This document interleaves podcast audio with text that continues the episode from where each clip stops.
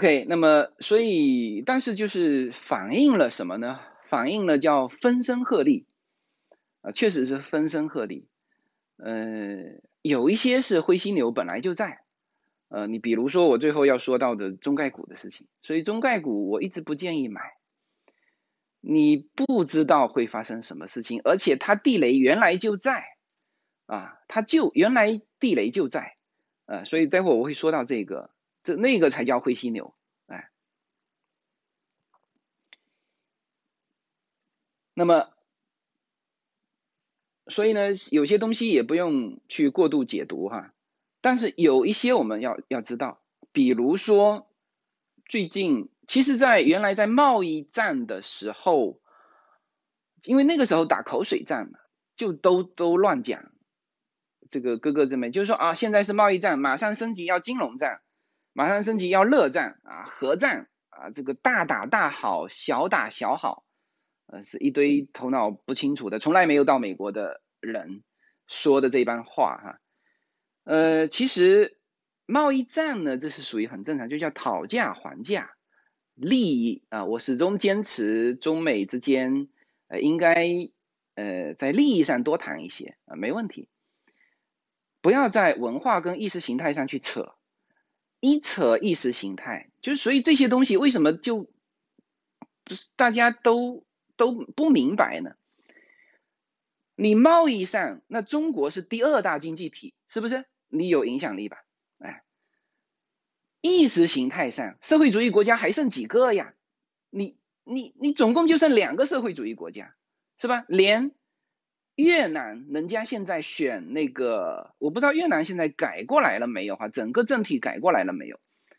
那越南人家是差额选举啊，他选最高领袖是差额选举啊，我们是还是就不要最高领袖了，就是。政协委员、区政协委员都是等额选举，是吧？这我对这个太熟悉了。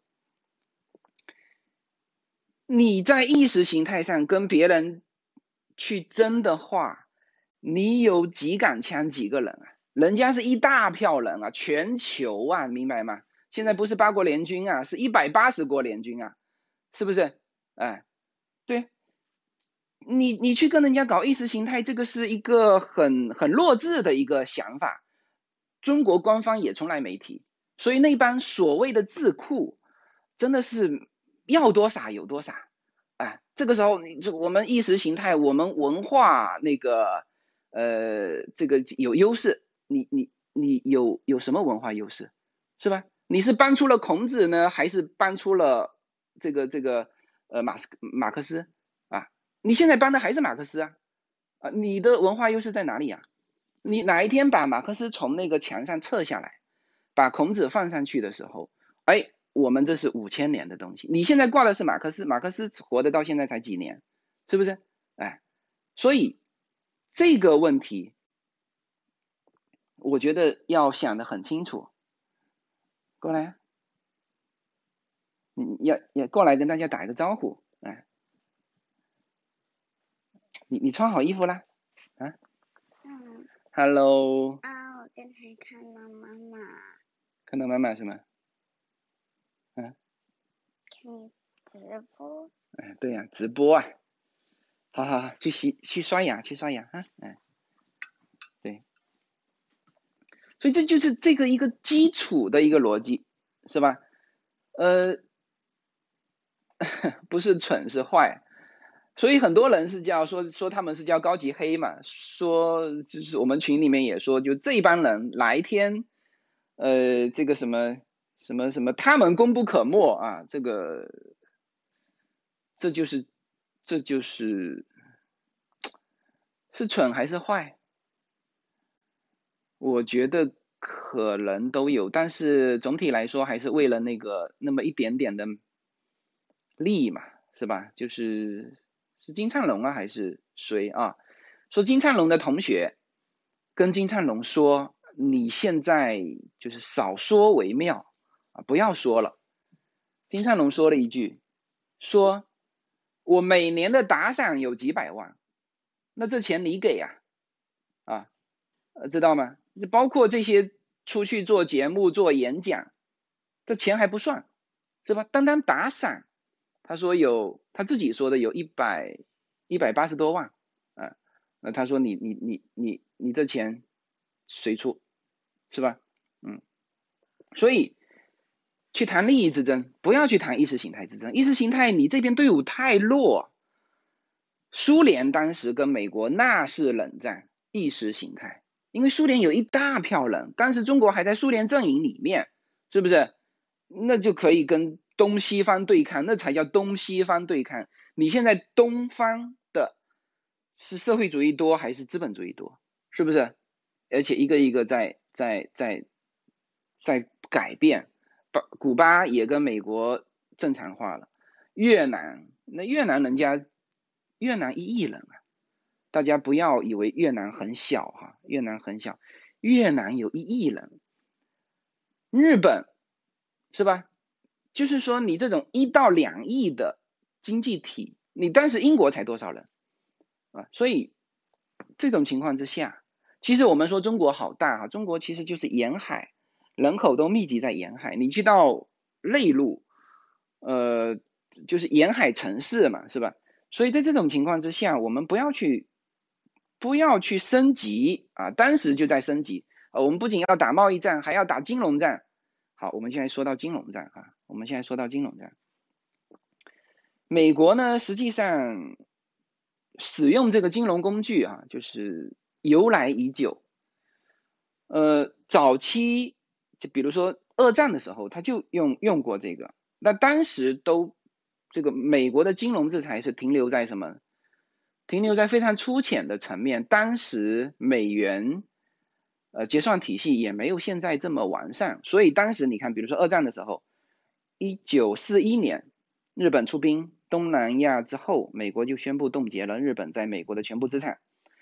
五零年朝鲜战争爆发之后，美国冻结了中国在美国的一切资产，中国已经被金融制裁过一次了哈。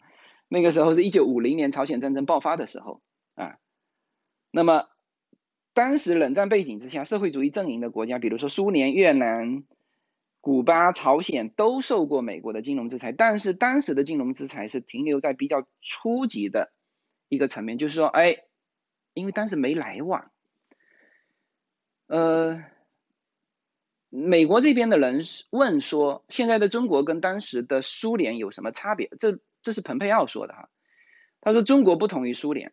苏联跟他没关系，就苏联跟美国是离得很开的啊，但是中国是在我们内部啊，就是他说这个话，大家就知道说，其实中国原来的关系跟美国是叫内盟友关系，其实就是盟友关系。所以苏联他们他们是两个两套体系，两套经济体系，所以说制裁起来的时候，其实互互互相不影响的。对嘛？当时还没有 SWIFT，是不是？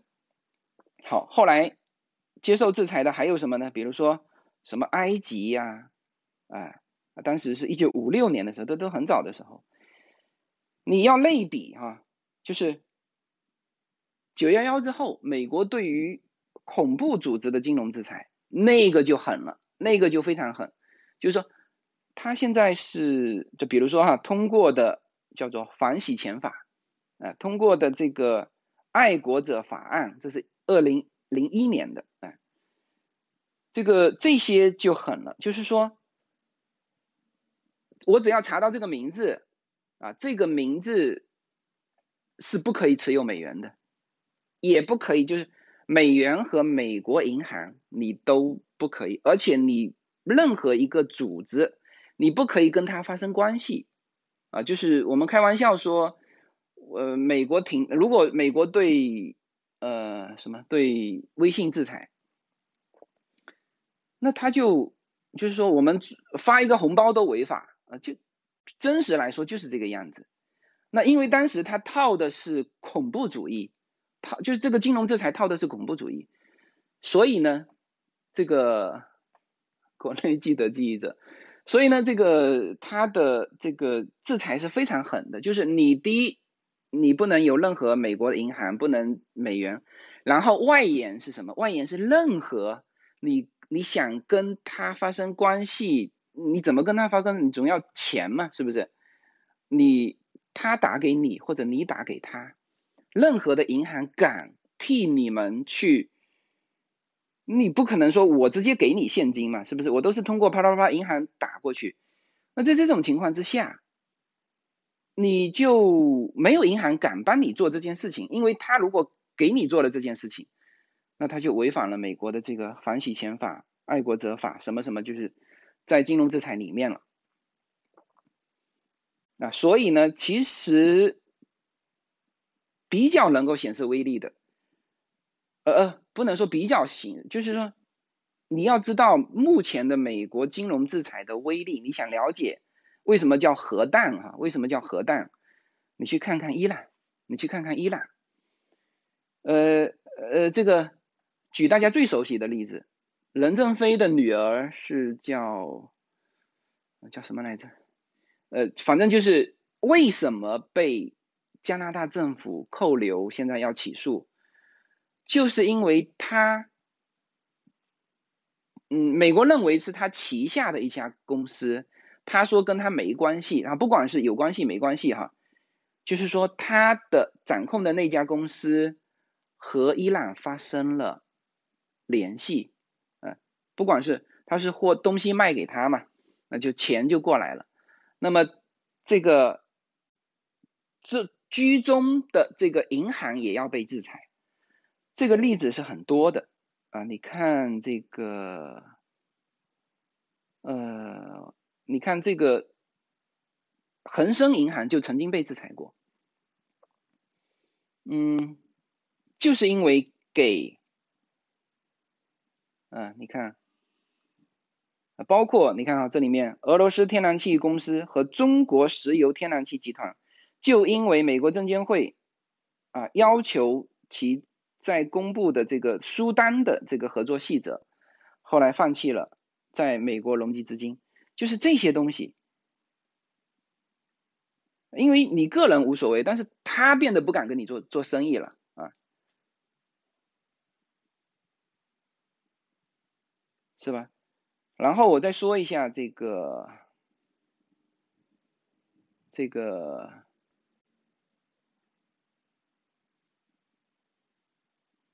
呃，香港的这个事情，呃，我我我不是说香港哈，香港的这个制裁，金融制裁的这个事情，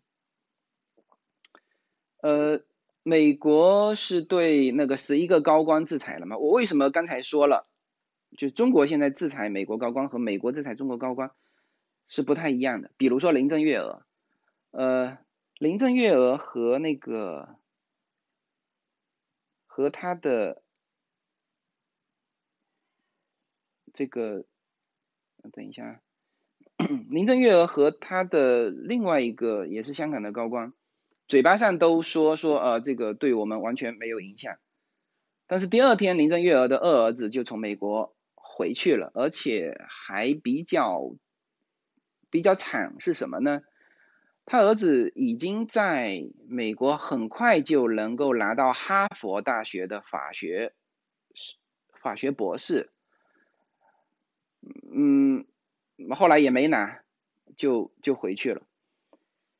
呃，然后另外一个，啊啊，这个是北京驻香港办事主任骆慧宁说，可以向这个美国总统特朗普寄出一百美元，让对方冻结。呃，但实际上呢，他人家分析说，呃，当然也是开玩笑了，就是说。他不就不应该持有这一百美元？金融制裁之下，他就拿不到这一百美元，也没有办法通过任何一家银行，就是谁帮他把这一百美元经手寄给川普。哦，是数学博士，我说错了哈，抱歉抱歉。对，数学系数学博士，是的，是的，大家提醒的很好。谁帮他寄给美国这家银行就会被制裁，它是这种扩大式的，呃，它是这种扩大式的。嗯，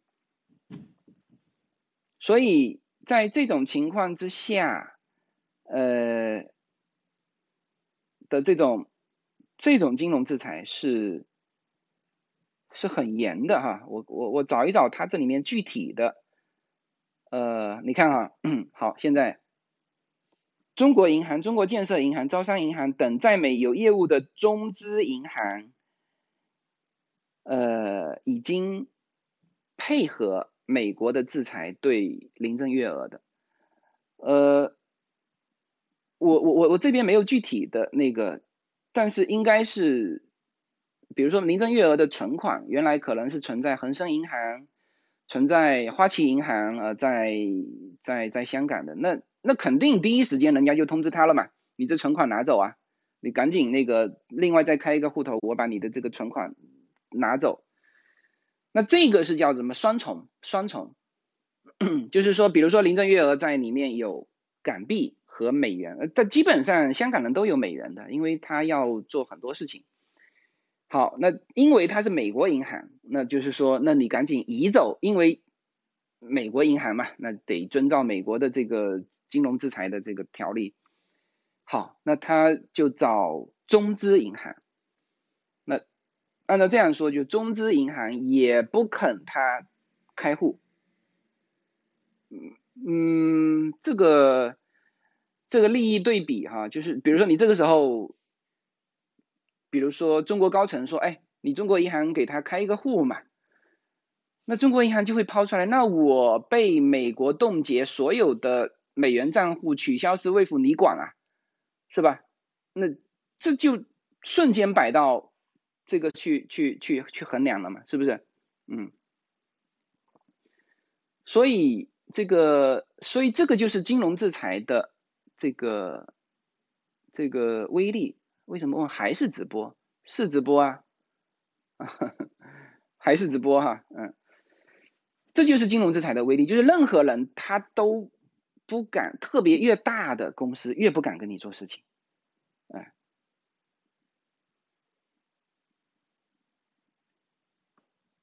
是吧？所以这个就是，这就是问题，嗯，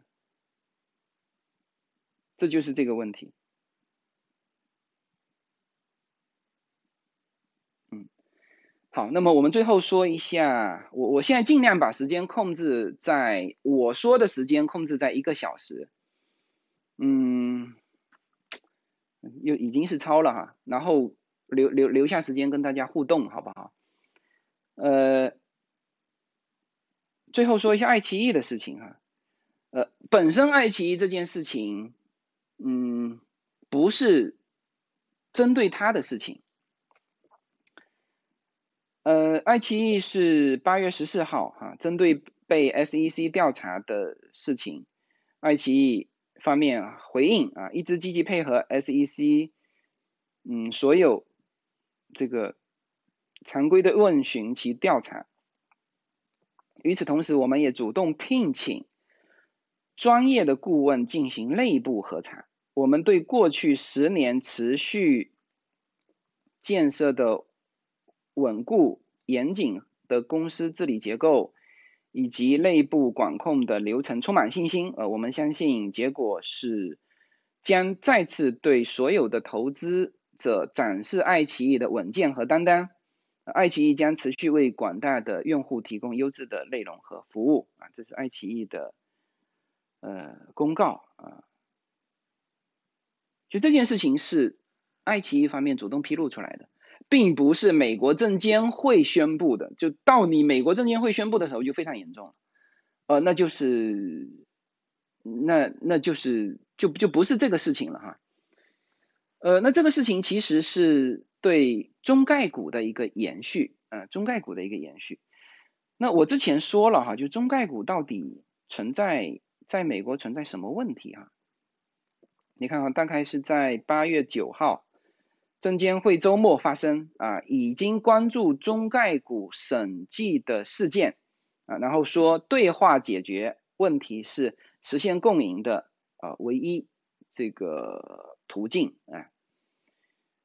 呃，我我当时还很，他下面也没啥内容，他就是就是关注到这个中概股的事情，然后说了这么一句一番话，嗯，哎，我。我现在这个内容都说不完了，你还带着三傻进来，你可以给大家打一个招呼，来来来来来来，嗯，你要露脸啊，哎，对对对对对，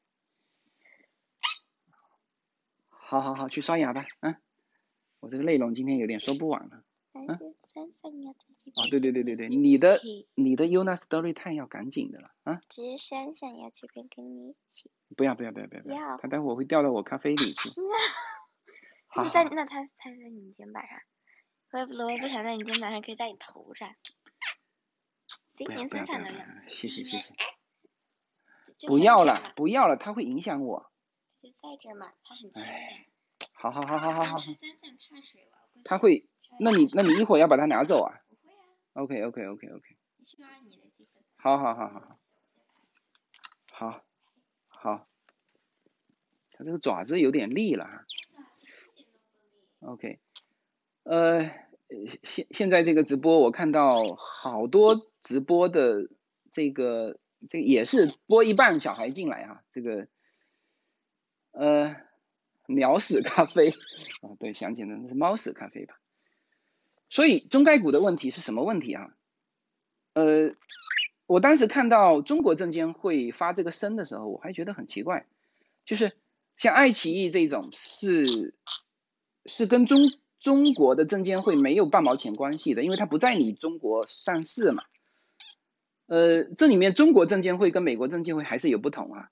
中国证监会只管上市的公司，没有在中国上市的公司，中国证监会是不管的。OK，美国证监会我们说的是 SEC，实际上是金融管理这个这个部门，它管的是美国所有的公司，所有的公司，哎，所但但我的这个说法是没有错的，就是说理论上中国的这个是不不管的，嗯，但是呢，这个呃这个时候我在想，中国证监会发什么声呢？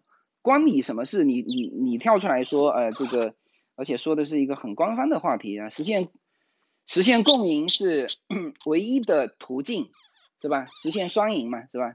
那人家那个胡锡进啊，不，金灿荣很快就给你解读了，是吧？说双赢就是中国赢两次，就是立刻在下面补充，双赢就是中国赢两次啊，这这都是金灿荣这帮，真的是会害死很多人。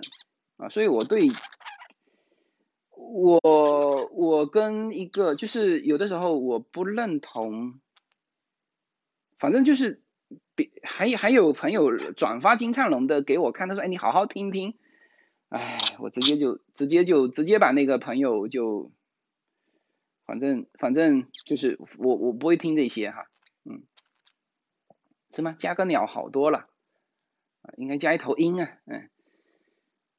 那么，为什么中国证监会要发声？是这样子的，我跟你说一下这个来龙去脉哈。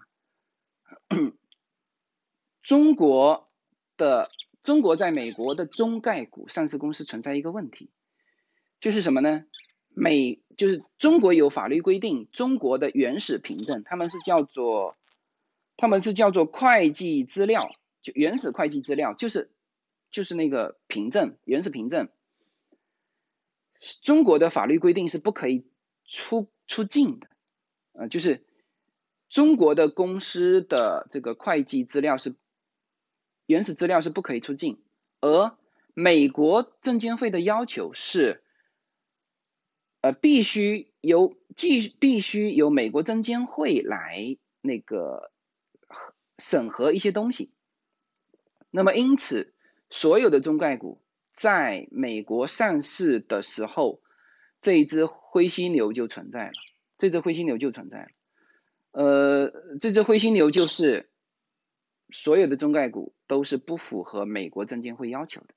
但是在此之前，因为华尔街喜欢这个中概股嘛，因为中概股成长也很好。呃，但中国的企业其实也需要在美的融资，因为。你想想看哈，把阿里巴巴这么庞大的体量，现在阿里巴巴的体量拿回中国，中国的股市直接就崩盘了，因为吸金就吸走了嘛，就像当时中石油、中石化上市的时候，就一下子拖了很多的资金，所以中国的企业也需要在美国上市，美国的华尔街也喜欢啊，在这种情况之下，双方就达成了一种默契，就是什么呢？就是哎，我们就睁一只眼闭一只眼。有人一直讲之后，达成了一个协议是什么呢？就是美国证监会 SEC 委托中国证监会，呃，来审核这些原始凭证。也就是说，所有现在在美国上市的一百多家、三百多家，我想想看，是是多少家？